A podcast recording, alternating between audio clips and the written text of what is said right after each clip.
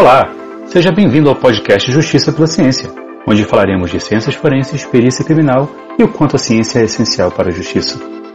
Eu sou Hélio Buchmiller, diretor-geral da Fundação Justiça pela Ciência, e na primeira temporada do nosso podcast vamos receber convidados para falar da Interforensics, a maior conferência de ciências forenses da América Latina, que em 2023 será realizada em Brasília entre os dias 28 e 31 de agosto.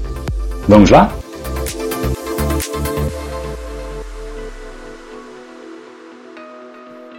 Hoje falaremos sobre a ICE Media, a Conferência Internacional de Ciências Forenses em Multimídia e Segurança Eletrônica. E para apresentar os convidados e conduzir nosso bate-papo, tenho a honra de chamar aqui nosso coordenador-geral da Interforensics 2023, o perito criminal federal Evandro Lorenz. Olá, meu amigo. Olá, Buque. Olá, pessoal.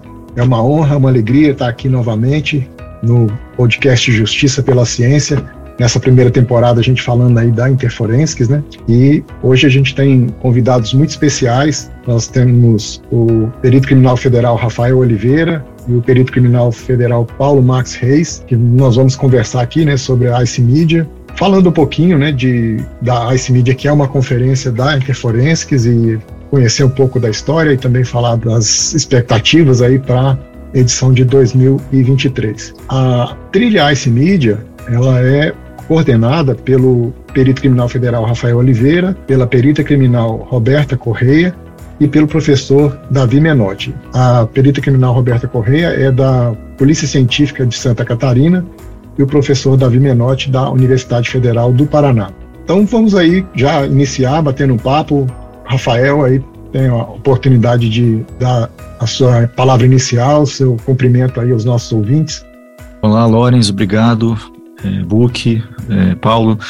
Primeiro, dizer que é uma honra estar aqui nesse podcast com vocês, minha primeira experiência aqui gravando para um, um podcast. E eu gostaria de começar agradecendo ao Bookmiller, ao Lorenz especialmente, e aos demais envolvidos aí na organização da Interforensics. É uma honra mesmo poder colaborar com esse evento, ter a oportunidade de falar um pouco sobre a nossa trilha, sobre a S-Mídia. Enfim, adiantar um pouco aqui para os nossos ouvintes aqui o que, que a gente é, espera disponibilizar para vocês nesse evento desse ano. Então eu, passo a palavra aí para o meu colega, para o Paulo Max, também é uma honra e eu agradeço muito ao Paulo por estar tá colaborando também aqui na organização da, da Media, né? O Paulo também é um, é um colega que é, sempre tem conteúdos importantes para trazer como palestrante lá para o evento. Esse ano não vai ser diferente, ele vai ser palestrante aí para falar para a gente sobre alguns temas lá e eu passo a palavra para ele fazer as introduções dele. Olá pessoal, gostaria de dar minhas saudações aí para todos. Obrigado aí pelo, pelo convite, Rafael. Rafael como organizador aí do coordenador, né, junto com a Roberta e com o professor Menotti da da Media. Agradecer a eles aí pelo pelo convite de participar desse podcast. Também da IC esse ano na Interforensics. Agradecer aí e dar minhas saudações ao Evandro Evandro Lores e o Bookmiller, é, a gente poder contar aqui com um pouquinho desse espaço para divulgar um pouco o que, que a gente vai fazer na S-Media é bem, é bem legal. A Interferência que sempre tendo aí iniciativas muito interessantes aí, agora com esse podcast vai ser bem, bem proveitoso aí para a gente conseguir dar visibilidade. Queria então fazer essas saudações. Muito obrigado, Paulo. Muito obrigado, Rafael, também ao Bookmiller. Acho que a gente pode começar com o Rafael, né, perguntando para ele aí um pouquinho sobre é, a origem né, da IC Media. A gente sabe que a IC Media surgiu em 2012 é, como um grande evento, já, já nasceu grande, e de certa forma foi um dos embriões uma das origens também da interforências. Isso já foi comentado lá no primeiro episódio, quando a gente contou a história da interforências, a gente falou né, dessa participação efetiva da IC Media na, na construção da interforências.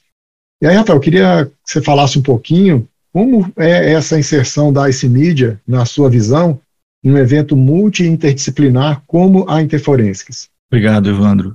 Pois é, a IC Media, de fato, ela surgiu a, antes ainda da Interforensics, né, e lá em 2012, uma iniciativa aí do, do principalmente do nosso capitaneada, né, pelo nosso colega André Morrison, a gente percebeu logo no início, né, logo lá em 2012 ainda, na primeira edição da IC Media, a necessidade da gente estreitar o relacionamento com outras áreas, né, e trazer para a IC Media outras áreas de conhecimento e, e que tem uma relação ali próxima com a área de multimídia forense, especialmente né?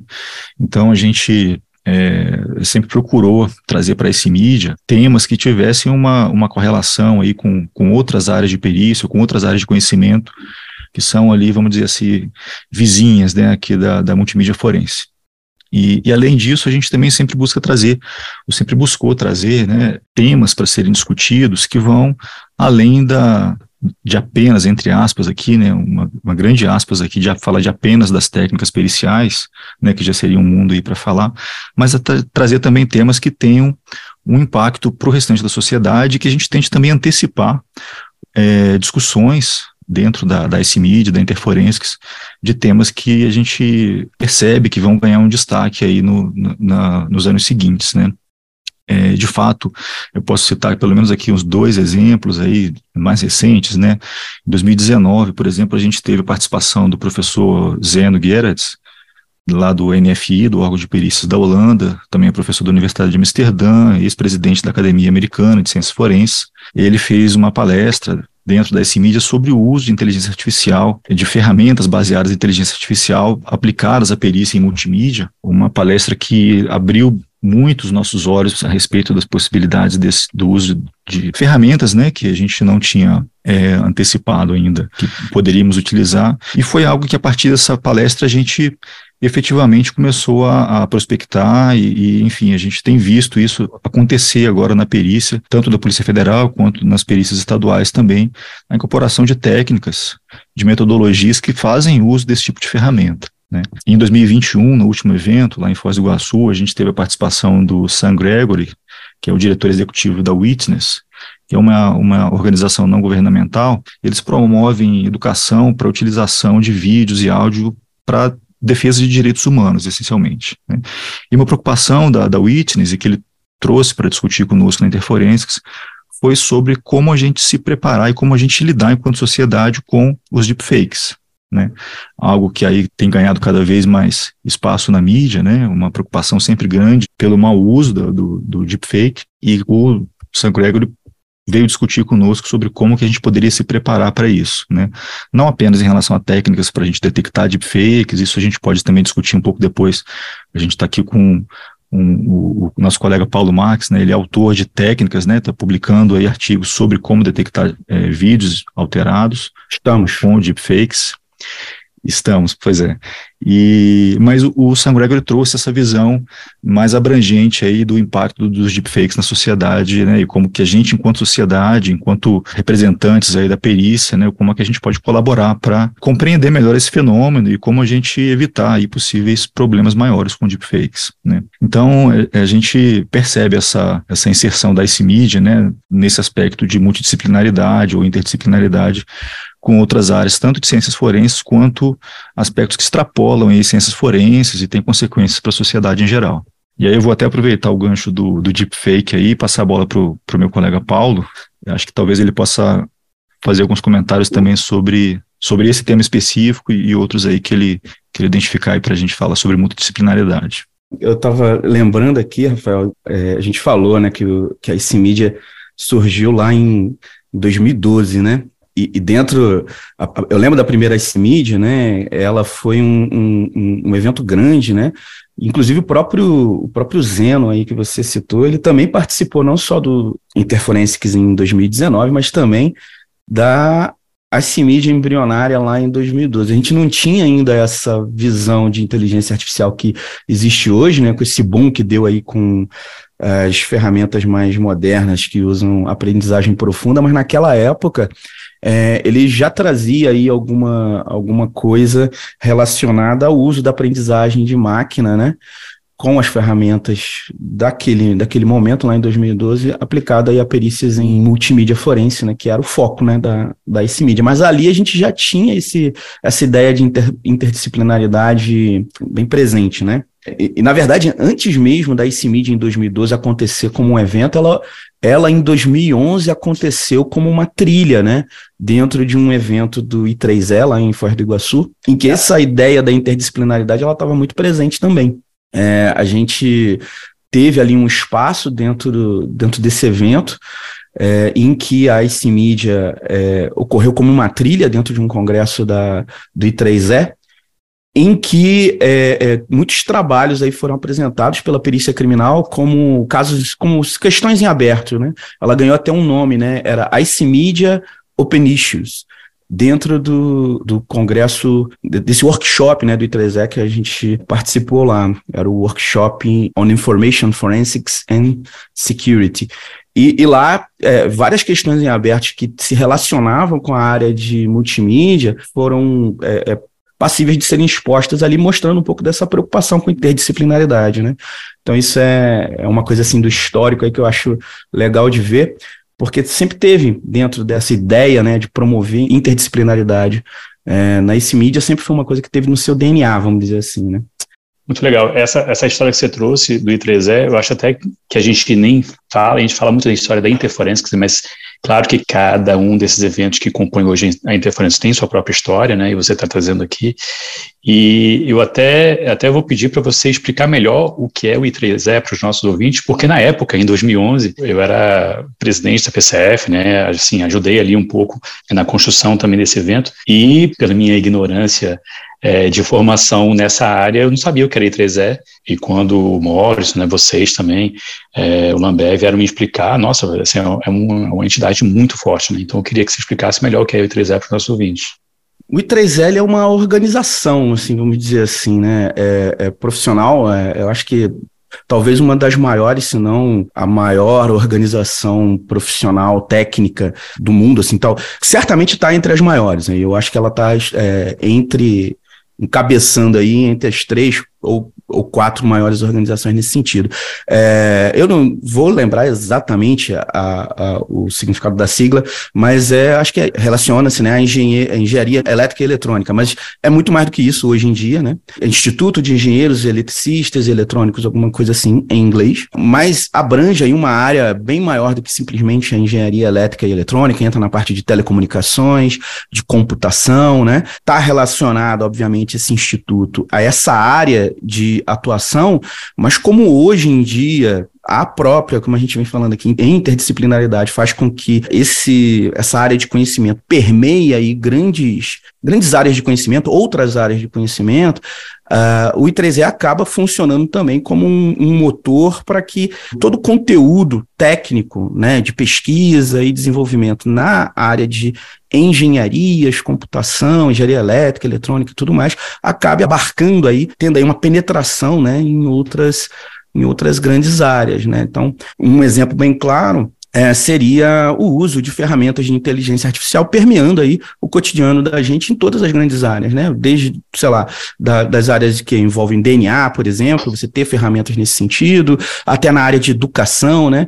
E aí você tem dentro do I3E, dentro dessa organização, diversos é, jornais, né? Então, e, e, conferências que são promovidas e periódicos que são é, capitaneados por ela que acabam é, fomentando pesquisa e desenvolvimento nessa área, né? Obviamente Existem outras, outras uma capilaridade muito grande né, do, do Instituto, né, é, e certamente ele acaba tendo outras iniciativas, né, como, por exemplo, grupos de trabalho, né, atua também na criação de padrões e normas dentro da área de é, engenharia. Perfeito, e, é, realmente, assim, isso tudo para mostrar que a IC Media, quando já surgiu no ambiente de grande relevância, né? Não foi só apenas Exatamente. um grande evento.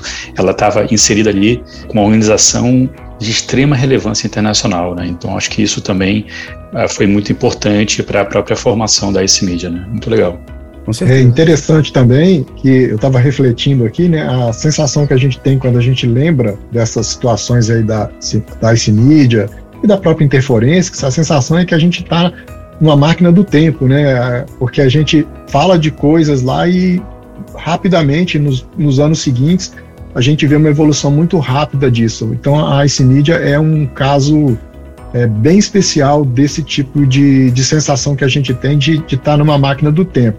Então, para a gente pensar um pouquinho para frente também, Paulo, queria que você comentasse para nós o que, que a gente pode esperar aí para 2023 em termos de tendências e de coisas que a gente pode vir a discutir nesse, nessa IC Media de 2023? Você tem aí para a gente um, um cenário, uma, alguma coisa que você possa já adiantar para a gente? É, a gente a gente está na, na IC Media de 2023, o Rafael também pode é, depois complementar e trazer informações adicionais, a gente tem alguns temas que eu acho que são bem, bem interessantes. Né? O assunto do, do deepfake ele, e da, do uso de ferramentas de inteligência artificial, ele continua se, estando aí é, em voga, né?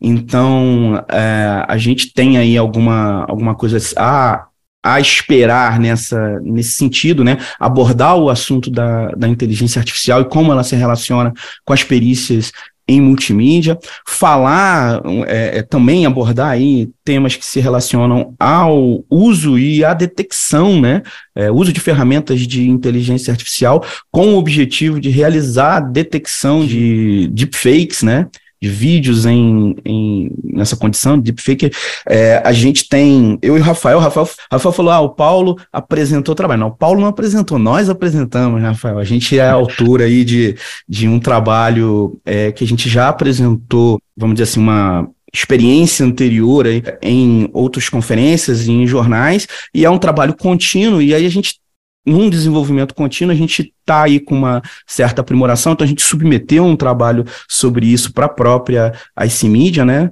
Sobre detecção de deepfakes, né? Um, uma, uma continuação de um trabalho que a gente já vem fazendo já há uns dois anos, né? Talvez mais, né, Rafael? Não sei, a ideia inicial já tem mais de. É, a gente começou anos. a fazer os primeiros experimentos no final de 2020, Paulo. O tempo é, passa do, rápido, né? É, é, então a gente começou esses primeiros experimentos aí no final de 2020. Então, é, isso é um assunto que a gente pretende trazer né, para a Interforensics também. Uma abordagem que envolve um pouco de uma análise de mais alto nível, em que a gente é, aborda, é, dando um spoilerzinho aqui, é, características de similaridade facial, usando ferramentas é, de aprendizagem profunda para explorar isso, né? Então, e aí ter uma ideia se aquela face é uma face realmente da pessoa que está sendo retratada ou se é um, um deepfake. Então a gente vai explorar um pouco desse assunto lá. Também teremos aí na, na edição desse ano é, uma continuidade com uma coisa que a gente já vinha fazendo antes, é, que é da aplicação das, da, das técnicas periciais em multimídia que a gente acaba empregando em documentos digitais e digitalizados, né, imagens digitalizadas de documentos. É, então, esse é um assunto que a gente já vem abordando já desde a IC Media 2019, nós abordamos em 2021 e a gente vai trazer esse assunto de novo para a IC Media desse ano, tanto com um mini curso em que nós vamos usar a ferramenta Peritos, né, que é uma ferramenta desenvolvida no âmbito lá do Instituto Nacional de Criminalística, do, do CEPAEL, do Serviço de Perícias em Audiovisual e Eletrônicos. É, a gente vai abordar um pouco o uso do Peritos como uma ferramenta de auxílio em perícias em imagens digitalizadas, especificamente de documentos, né, embora ele sirva para qualquer tipo de, de, de imagem, mas a gente vai dar uma abordagem mais para digitalização de documentos. Então a gente vai ter esse mini curso, isso aí é uma coisa também interessante, porque trata-se aí de uma, de uma perícia em imagem e multimídia, mas tem aí essa interseção, né, com a área de, de documentoscopia, né, porque há uma clara migração aí, é, como se dá o, o, produto, documento, né, hoje em dia nos sistemas é, penal e judicial. Então a gente acaba é, tendo essa, essa, esse interesse aí numa, numa outra área de conhecimento também. E isso se refletia já em 2019 e 2021, enquanto as, os temas que a gente trouxe relacionados a isso eram abordados em multitrilhas, né? Trilhas que envolvia tanto a, a parte de multimídia como também é, de documentoscopia. Então, esse ano, além do minicurso, a gente vai trazer também uma, um estudo de caso, né, que está relacionado lá a, a, um caso que já foi tornado público, né, da CPI da pandemia, né, em que a gente fez uma análise documental e a gente vai trazer um pouco de como foi, em detalhes, né, detalhando exatamente tudo que foi feito lá desse caso. Então acho que vai ter bastante coisa legal. É, Rafael tem, pode complementar aí também, Rafael, o que mais que você me ajuda a lembrar aí que vai ter lá de interessante? É, esses destaques que o Paulo colocou aí já são, já são realmente assim, só isso já seria suficiente, na minha opinião, assim, para para mostrar para o público o, quanto que o evento a gente espera que seja rico, né? Mas a gente tem outros destaques também aí, né? Para a área de áudio especificamente, né? A gente está com uma previsão de ter um painel sobre os desenvolvimentos é, feitos no âmbito de um projeto que é financiado pelo PROCAD, de Segurança Pública e Ciências Forenses, projeto voltado para a fonética forense, então a gente deve ter algumas palestras ali, inclusive relacionadas à comparação de áudios é, em que se suspeita serem de gêmeos, né, que é um tema aí sempre complexo, tanto para áudio quanto para imagem e, enfim, para outras modalidades biométricas também. É, ainda continuando no áudio, né, a gente vai ter um palestrante internacional, Dr. Geoffrey Morrison, ele vai mostrar um trabalho sobre comparando né, o, o desempenho de, de sistemas de reconhecimento automático de locutor e de, vamos dizer assim, de ouvintes leigos, né? Basicamente comparando o desempenho de sistemas automáticos com o quanto que juízes ou membros do júri seriam capazes de diferenciar vozes, se são da mesma pessoa, de pessoas diferentes. E, e além disso, a gente também, ainda na área de áudio, a gente vai ter uma palestra de um palestrante que é destaque internacional aí, a gente está conseguindo trazer para a edição desse ano, o Dr. Geoffrey Morrison. Ele vai falar um pouco sobre uma comparação né, entre o desempenho de sistemas de reconhecimento automático de locutor e o desempenho de ouvintes leigos, né, não especialistas aí na área de comparação de locutor, sob o ponto de vista de admissibilidade da prova, né, o quanto que se justifica ou não a gente é, receber como meio de prova análises que são baseadas em reconhecimento automático de locutor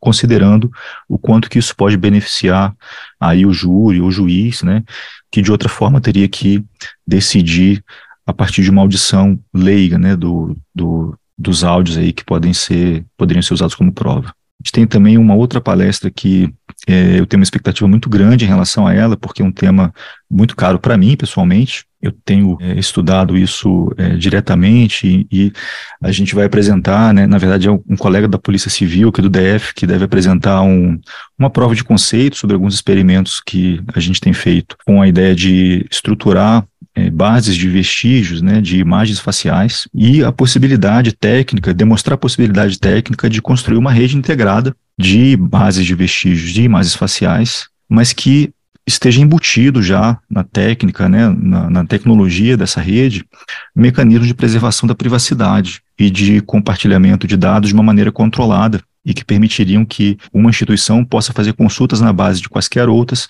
sem precisar compartilhar as imagens, né, que seriam vestígios de crime, são dados muito sensíveis. Então, essa é uma palestra que é, eu antecipo que vai ser um grande destaque lá nesse mídia. E, além disso, a gente também vai ter um painel do projeto V2IP, um outro painel de um projeto também financiado pelo Procad, Segurança Pública e Ciências Forenses, mas isso voltado para a área de imagens, a gente deve detalhar ele um pouco mais adiante aqui ainda nesse episódio, é, mas que vai ter uma relação também dessas pesquisas desenvolvidas nesse projeto com a apuração, as perícias né, relacionadas aos fatos do 8 de janeiro, das invasões aqui em Brasília. A gente também vai ter palestras sobre cadeia de custódia, vestígios digitais, que deve estar num painel intertrilhas com a trilha de Justiça e Sociedade, eu acredito. Enfim, e isso é o que a gente ainda tem de maneira preliminar, né? Essa grade ainda deve ser enriquecida, a gente ainda vai ter mais destaques ainda até o, o evento em agosto. Muito bom. O que a gente vê é que o evento ele é realmente imperdível, né? Para o pessoal que gosta e que está de alguma forma vinculado aí à área de multimídia forense, é, é um prato cheio. A gente sabe é, ainda, Rafael, aproveitando aí a, a sequência, que a multimídia forense ela acompanha muito, muito de perto o desenvolvimento tecnológico e também né, é, é existem muitas pesquisas é, que estão sendo desenvolvidas a partir da necessidade né, que a multimídia forense demanda. Muito desse conhecimento que é formado, consolidado, ele vem de pesquisas internacionais, isso é fato, mas o Brasil também tem produzido conhecimento com pesquisas relevantes e a gente sabe que muitas dessas pesquisas têm aí vínculo também direto né, com o trabalho que é feito hoje né, na, no Ceparel e nas, nas perícias também estaduais e nas próprias universidades. Então, eu queria que você falasse um pouquinho sobre essa a parte das pesquisas, né, no, no contexto aí da, da multimídia forense e a ligação disso também com, com a, a ICMídia, com a própria Interforenses. Perfeito, Lawrence, é, exatamente. A gente é, tem um, um, histórico longo aí de colaboração com a academia na área de multimídia forense, né, o próprio, a própria gênese da ICMídia, né, um evento preparatório para a ICMídia, ela aconteceu dentro de um evento científico, né, dentro do evento prioritariamente da academia, né, lá em 2011, e, e isso continua, né, o, a gente teve projetos que foram executados dentro do edital Proforenses, lá de 2014, projeto de IPAs com o professor é, Anderson Rocha, da Unicamp, o professor Winnie Schwartz, da, da Federal de Minas Gerais, também o professor Davi Menotti, que é um outro parceiro nosso também de longa data já, Depois, com o Procad, em 2020, a gente teve um outro projeto que, de certa maneira, é uma continuidade do DPIs, chamado V2IP, né, que é o Vídeo Monitoramento para Identificação de Pessoas e Veículos. É um projeto realmente bastante ambicioso, mas que está conseguindo alcançar os seus objetivos. Né? Esse projeto ele, ele tem estudado quatro problemas relacionados à área de multimídia forense: o reconhecimento por modo de andar, o reconhecimento facial em imagem de baixa resolução, reconhecimento pela região periocular, que leva em conta só a região em torno dos olhos, e também o melhoramento de imagens para o reconhecimento de placas de veículos em imagem de baixa resolução. São todos problemas que estão no dia a dia da, da perícia em imagens, né, que são problemas recorrentes e que são dificuldades que a gente, enquanto perito, a gente luta com essas dificuldades há muito tempo. E a gente tem visto progressos cada vez maiores aí é, nessas áreas e sempre promovidos, de certa maneira, com o, o, apoio através desses editais, né, que financiam aí bolsas de, de mestrado, de doutorado e, e recursos tecnológicos também para os laboratórios das universidades, mas principalmente fornecendo os inputs aí, né, fornecendo para os pesquisadores a noção concreta do que, que de fato faz diferença para o trabalho do perito. Né?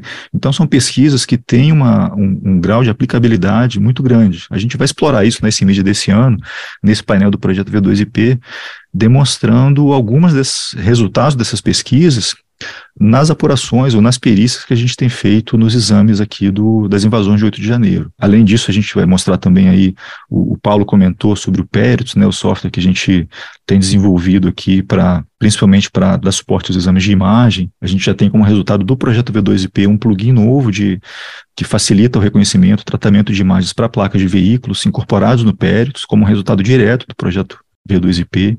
Então, essa, esse tipo de desenvolvimento né, de pesquisas e que tem uma aplicação direta para a perícia, é algo que isso vem acontecendo no Brasil já há algum tempo, muito por mérito, inclusive do nosso colega Kibuki, né, do, do, conta do edital Proforense, foi um marco aí nesse tipo de, de pesquisa, de colaboração entre a academia e os órgãos de ciências forenses, né, os órgãos de, de perícia criminal. Isso tem sido dado continuidade com o edital do PROCAD, Segurança Pública e Ciências Forenses.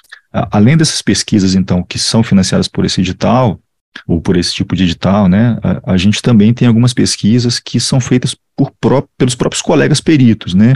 A gente tem muito colega que entra na perícia tendo saído, tendo passado um tempo como pesquisador em universidades, são professores, são ex-professores universitários, enfim, é o pessoal que tem a, a, a pesquisa é, meio que no seu DNA já é algo natural, é assim, é, e, e, a gente tem algumas pesquisas também que são feitas nesse sentido, dentro desse contexto, de ser algo, de serem pesquisas desenvolvidas que nasceram dentro dos institutos de, de criminalística, né, e, e, o Paulo já falou aqui de um trabalho que, que a gente tem desenvolvido, enfim, o Paulo é o mentor desse trabalho, tem dado um suporte aqui é, do ponto de vista de programação, mas, mas ele de fato é o, é o idealizador desse trabalho sobre detecção de deepfakes.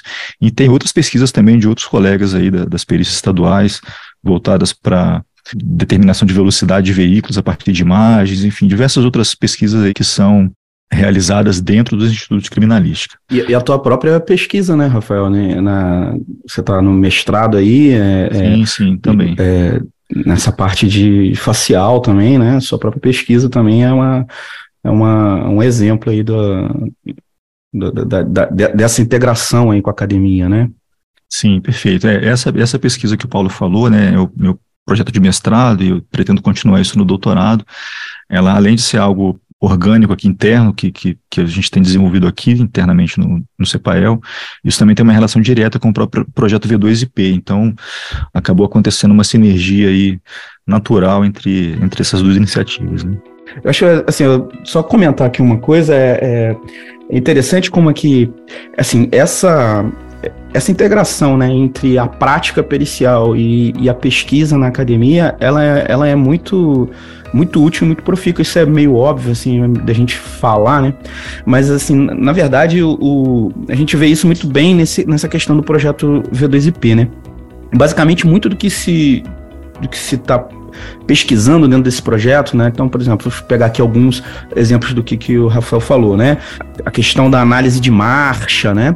É, placas é, de é, licenciamento de veículos em câmeras de segurança, entre outros. É, alguns são problemas que de fato são dificuldades no dia a dia pericial, mas outros são inclusive problemas em aberto, né?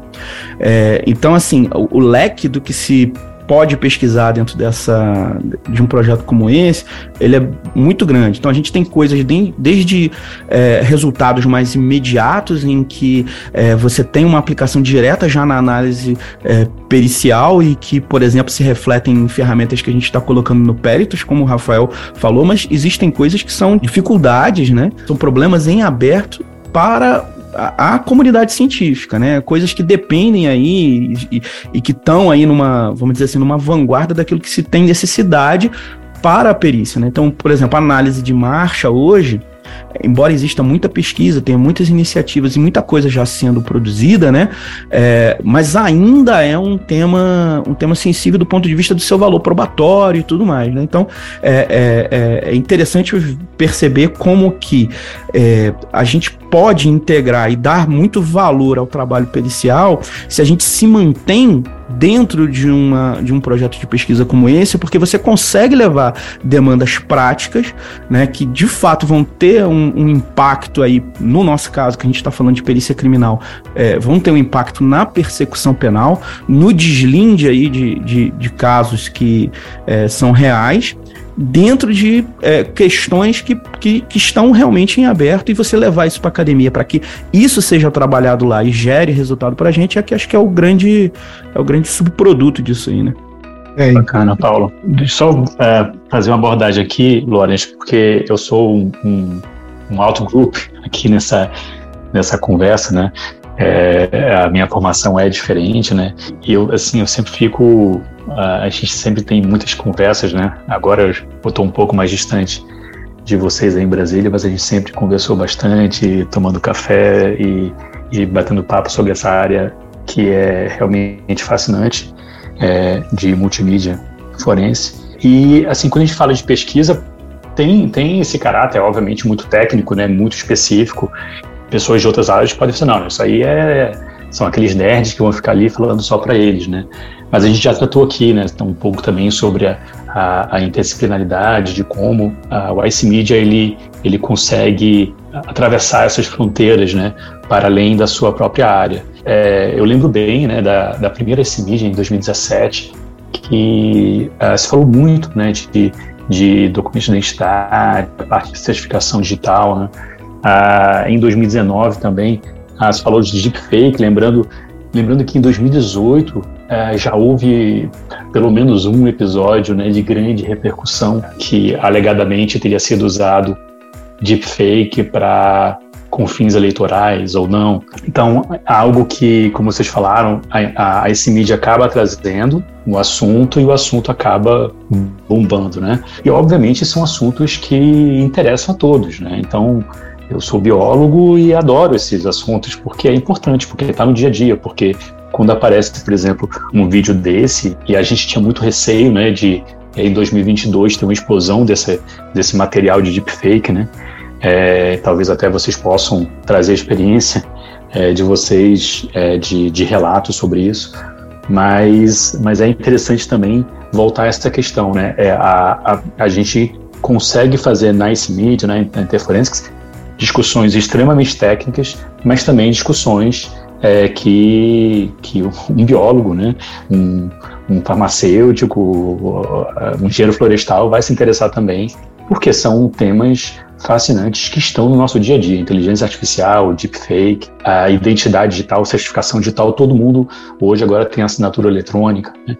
Então, é, da onde vem essa assinatura eletrônica? E isso, é, eu, eu, até brinquei com um colega meu que, que também trabalha muito nessa área, né? Que hoje a, a assinatura eletrônica está no dia a dia das pessoas, mas, mas é, as pessoas não, não entendem muito bem, né? É, o que é assinatura eletrônica. Então, às vezes, ah, você tem um documento assinado digitalmente, mas se não aparece ali escrito está assinado digitalmente, a pessoa não. Então, então não vale. Falei, não, mas e se tivesse, valeria? as pessoas ainda se confundem, né? Elas esperam ter visualmente ali a mensagem de que tem uma assinatura digital.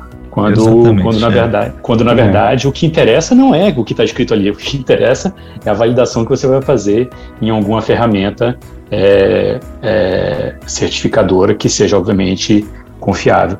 E, e, isso está no dia a dia das pessoas, né? Isso, isso não é para o pessoal audiovisual, isso é para todos e, e todo mundo tem que estar atento a esses temas também. É, eu queria trazer isso tudo, né? Porque é uma visão out-group, mas eu também queria que vocês falassem um pouco sobre isso, né? Dessa, desse histórico, né? É, de trazer esses assuntos sobre identidade eletrônica, né? sobre deepfake, né? Não sei se vocês têm alguma história sobre 2022, né? E, e, e também, obviamente, colocar uma perspectiva para a nossa interferência em 2023. É, assim, é, é interessante você falar isso, né? Porque é, só pegando um gancho, não sei se vou estar respondendo exatamente o que você perguntou, mas vou tentar, tentar fazê-lo. Mas assim, a, a, a questão da, da, da, assinatura eletrônica, né? Assim, a assinatura eletrônica é uma coisa que está presente no, no, nosso dia a dia, como você falou, muito, na verdade, né? Em situações até que a gente não se dá conta, né? E, e, que já está aí há bastante tempo, né? Na hora que você faz uma transação bancária e está, é, sei lá, usando seu login, sua senha e etc e tal, você está usando aí algo que te identifica, né? De certa forma, é um, um, um artefato digital, eletrônico que você está assinando ali para fazer uma ordem bancária ou qualquer coisa e a gente já usa isso, isso há muito tempo, mas realmente falta essa questão cultural, né? Porque, assim, as pessoas não, vamos dizer assim, elas estão muito ainda presas àquela questão do, do papel, né, do visual. O, o, que a gente sente falta é de, de fato, aí uma, uma, um conhecimento ali, né, uma educação, né.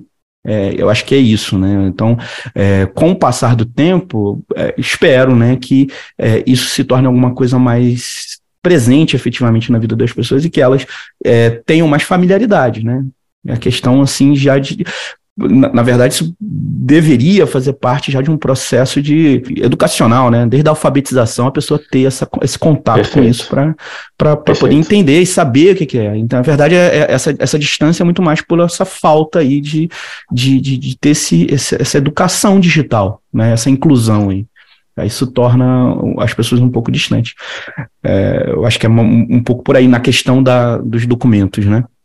É, e, complementando aqui também, né, isso, esse mesmo aspecto aí de difusão do conhecimento científico para o cotidiano, dizer assim, para o cotidiano, né, para a sociedade em geral, é algo que sempre deixa a gente um pouco angustiado, né, quando a gente vê as possibilidades do é. que já existe, né, como, como conhecimento científico, de alguma maneira consolidado, e, o, e a percepção, né, o que a gente pode chamar de senso comum, né, e, e nisso a gente, para mim foi uma, uma, um momento assim iluminador a palestra do Sam Gregory em 2021, né, falando sobre deepfakes, porque ele conseguiu fazer uma conexão na minha visão, muito, muito bem feita entre o que existe de fato de técnica, de, de avanço tecnológico, com o mundo real e como que as pessoas podem, no cotidiano, lidar e se preparar para lidar com os riscos dos deepfakes, né?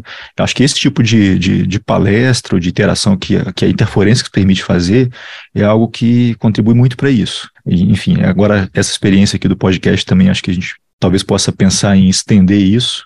Tem podcasts temáticos aí sobre, sobre áreas de perícia. Com certeza, tal, com certeza. Pode enriquecer isso. É, essa é a ideia.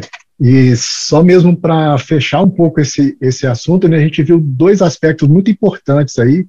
Um é essa troca imprescindível né, entre a, a academia, entre a universidade, entre a pesquisa mais formal, né, com também ah, o dia a dia do trabalho pericial, o dia a dia, a aplicação né, de, desse conhecimento científico. Então, essa troca entre a academia e a perícia, ela é uma, é, uma vocação natural né, do, do, perito aí que da área de multimídia, e isso é exercido naturalmente. E o outro aspecto que eu queria destacar de tudo isso que a gente estava tá, colocando aqui é como isso afeta a vida das pessoas. Em todos esses aspectos que foram abordados nesse podcast até agora, nós vemos o impacto direto na vida das pessoas, ainda que elas não percebam isso claramente. Então a gente vê que tem muito a ver. E o Book fez um comentário mais cedo, né, que ah, isso é coisa de nerd, né? Na verdade, uhum. isso tem impacto direto na vida nossa no cotidiano, na assinatura digital, na, em ser enganado a usar uma rede social e, e, ver uma imagem e achar que aquela imagem é real é, ou não. Enfim, tudo isso, né, entre outras coisas, tem um impacto muito forte aí na nossa vida e, e eu, como entusiasta da área e também tem uma, uma, uma pequena história no CEPAEL, né, com perícia multimídia, para mim eu fico muito, muito, muito mais empolgado aí com o que vem pela frente. Acho que é não é possível, né, perder um evento desse com tanta coisa boa que vem pela, pela frente aí na Interforensics 2023. Já caminhando mais para o final, e aí, independentemente disso, fiquem à vontade para outras considerações, né? Eu queria pedir aí ao Rafael, ao Paulo também, para falarem um pouco mais aí, né, finalizando já, um pouco mais sobre é, essa expectativa para o evento, é, trazendo uma mensagem, convidando os nossos ouvintes é, para participar, para estarem lá presentes, os minicursos também. Eu acho que uma palavra final sobre essa passada geral que a gente vai ter da, da Ice Media, eu acho que ela é muito importante agora, já a gente já caminhando um pouco mais para o final do, do nosso podcast hoje. Bom, eu, eu, vou, eu vou começar então aqui. Eu queria. O Paulo comentou sobre o minicurso de perícia em documentos digitais utilizando Peritos, né?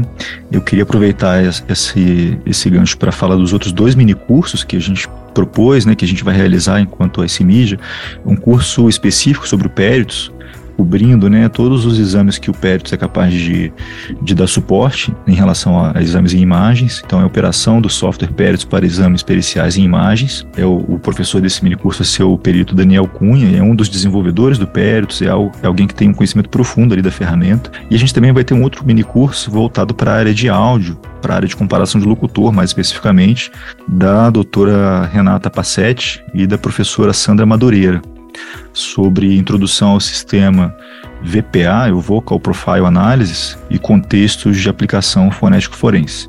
É um protocolo para análise de perfil da voz é, que é muito útil para os exames de comparação de locutor e esse mini curso a gente recomenda fortemente que, que o pessoal faça. Voltando ao mini curso do PERITS, é só um, para reforçar aqui um aviso que o PERITS está disponível para qualquer interessado utilizar independente de qualquer tipo de autorização e tudo, ele está disponível para qualquer pessoa baixar e utilizar. E o minicurso também é aberto para qualquer é, interessado. Não precisa ser perito criminal oficial, não precisa ser servidor de órgão público, enfim, qualquer interessado está o minicurso aberto aí para fazer. Então recomendo fortemente esse, esses outros dois minicursos também, tá?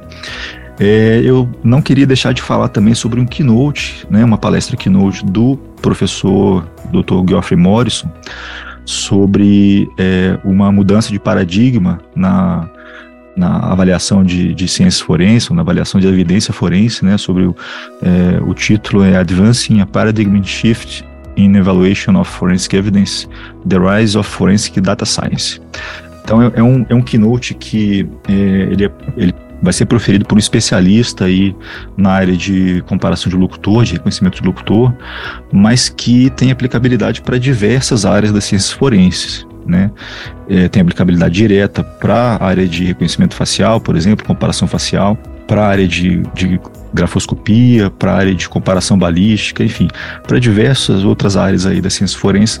E é algo que a gente comentou há pouco sobre às vezes uma angústia aí, né, a gente perceber o quanto que o desenvolvimento científico está consolidado e, e, o público em geral não consegue perceber isso, a gente de certa maneira tem umas angústias também entre as áreas das perícias, o quanto que a gente tem ainda de descasamento aí entre abordagens diferentes entre áreas de perícias e que mesmo que a gente esteja aí no, no mesmo órgão, a gente percebe aí claramente esses silos né, de conhecimento e essa, esse keynote do, do professor Morrison eu recomendo fortemente principalmente para os nossos colegas das outras áreas, além, claro, do público aqui da S-Media. É, eu já falei sobre o painel do projeto V2IP, a gente vai falar sobre um pouco de aplicações, dos resultados dessas pesquisas, no caso das invasões do 8 de janeiro, sobre o, o, uma prova de conceito né, da, da, integração de bases de imagens faciais e também sobre o reconhecimento de locutor em casos de gêmeos. Né? São destaques aí que eu queria chamar a atenção e, e reforçar o convite para o público comparecer a, a Interforensics e prestigiar a esse mídia. Eu acho que a gente vai oferecer um grande evento esse ano. E por fim, eu queria fechar aqui agradecendo mais uma vez ao Bookmiller, ao Lawrence, a, a, todos os demais que estão envolvidos aí no, na organização do. Eu não vou tentar citar o nome de todos, para não, até para não cometer injustiça, porque eu vou esquecer de alguns. Mas é, eu queria destacar né, o quanto que a Interforensics é um evento é, interessante. É, a, gente teve a oportunidade de participar de eventos similares em outros países e a gente percebe o quanto que a Interforensics é de fato um evento que, inclusive, eu diria que vai além de, de, de, de eventos análogos da Academia Americana e da Academia Europeia, por trazer de maneira mais explícita essa essa conexão aí com problemas que abrangem aí a, a sociedade em geral. Então é isso, eu queria agradecer, fechar aqui agradecendo ao, ao ao Lawrence e, e convidar todos para o evento, reforçar aí que a gente tem uma expectativa muito alta para o evento e é isso. Paulo, a palavra está contigo, obrigado. Realmente, assim, eu tenho que concordar, né? A, a, tem, tem muito tema interessante aí. Se eu puder reforçar, eu reforço esse keynote do professor Morrison deve ser bastante interessante. Como o Rafael falou, é aplicabilidade para qualquer tipo de exame forense que envolva comparações de vestígios com suas fontes, né? Então, vamos dizer assim, né? É algo que acho que é bem, bem interessante realmente para todos. A gente vai ter, como eu disse lá, um mini curso sobre a parte de, do uso do Peritus para perícias em, em documentos digitais. Esse mini curso eu vou ser o, o professor, né? dentro aí do, do escopo que a gente está se propondo, do tempo que a gente tem, eu acho que ele vai ser bem produtivo para que a gente possa entender as capacidades aí do as capacidades aí do Peritos enquanto ferramenta de auxílio à análise forense de imagens. É um destaque que eu, que eu gostaria de trazer aqui adicionando aí os minicursos que o, o, o, Rafael falou e essa e, a, e, o que ele trouxe aí também de informação adicional que eu tinha esquecido de falar é bem importante que o Peritus ele é uma ferramenta que está disponível para que todos possam utilizar é, e que também o minicurso não tem qualquer tipo de público específico, né? ele é aberto é, a todos que assim desejarem se inscrever. É, o, o, evento em si, eu sou um entusiasta né, desses, desses eventos, né, desde lá do, do primeiro ICMídia, quando ele era uma trilhazinha lá no I3E, eu, eu participei lá tanto da concepção inicial, organização e tudo mais, e, e sempre tô, gosto de estar presente no, nos eventos e, e, participando sempre de alguma forma, né? Então sou suspeito para falar, mas na condição de suspeito, estou dizendo aqui que vai ser um evento muito bacana. Venho convidar todos que estejam ouvindo esse podcast a participarem, a, a prestigiarem lá o ICMídia. Quem é, gosta da área de multimídia forense, eu tenho certeza que vai, vai ter muito conteúdo legal ali para trabalhar. É, para quem não conhece e, e, e, tá, e ficou curioso com esse podcast, eu acho que é uma excelente oportunidade para entender um pouquinho, né, e conhecer um pouquinho desse, desse, dessa área de perícia, né, dessa área das ciências forenses, que eu acho que traz aí é, o, o falou ainda há pouco, né, de que, poxa, ele, ele vê que, que não é só uma coisa que está no nosso cotidiano, que, que ele se interessa, e acho que isso aí é, é tem, tem esse potencial é, para fazer todo mundo é, ganhar aí um pouco de interesse sobre isso. Então, venho aqui convidar todos vocês aí que participem lá do evento uh, e agradecer aí a oportunidade tanto do, do e do, do Lawrence de a gente participar aqui desse podcast e deixo aqui meu, meus agradecimentos a todos. Ah, muito obrigado, Rafael Oliveira Ribeiro e Paulo Max Reis, por esse podcast tão instigante, tão bom da gente olhar para frente e ver o que vem por aí. Para você que ficou interessado, a Interforensics acontece em Brasília, de 28 a 31 de agosto de 2023, no Centro Internacional de Convenções do Brasil. Para saber mais informações, www.interforensics.com.